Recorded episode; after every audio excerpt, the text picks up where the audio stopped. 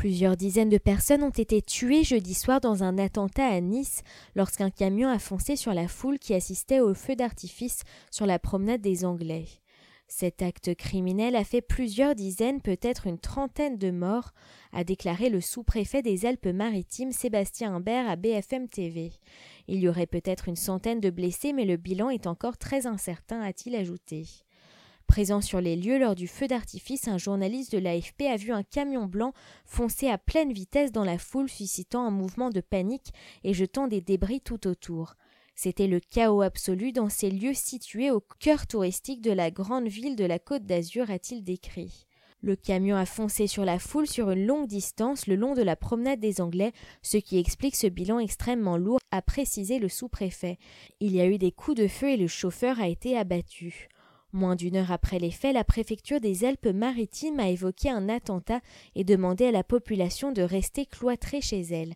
Un important dispositif de sécurité a été délimité dans le centre de Nice où de nombreuses ambulances, des membres des forces de l'ordre et des militaires se sont déployés. À proximité de la promenade des Anglais totalement bouclée, la place Masséna en plein cœur de la ville était elle aussi complètement inaccessible jeudi peu avant minuit selon un autre correspondant de l'AFP sur place. Un PC sécurité a été installé dans le palais de la Méditerranée, mais il était lui aussi totalement bouclé. En déplacement à Avignon dans la soirée, le président de la République François Hollande a annoncé à minuit qu'il rentrait à Paris et se rendait directement à la cellule de crise activée place Beauvau. Ce nouvel attentat intervient dans un contexte de menaces terroristes très élevées, en particulier dans les pays comme la France, intervenant en Syrie contre le groupe djihadiste État islamique, il survient moins de deux semaines avant la fin programmée le 26 juillet de l'état d'urgence.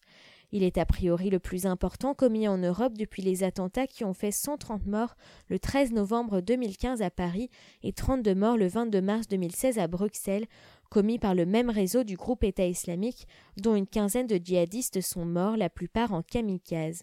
Une vingtaine de membres ou complices présumés sont derrière les barreaux en France et surtout en Belgique.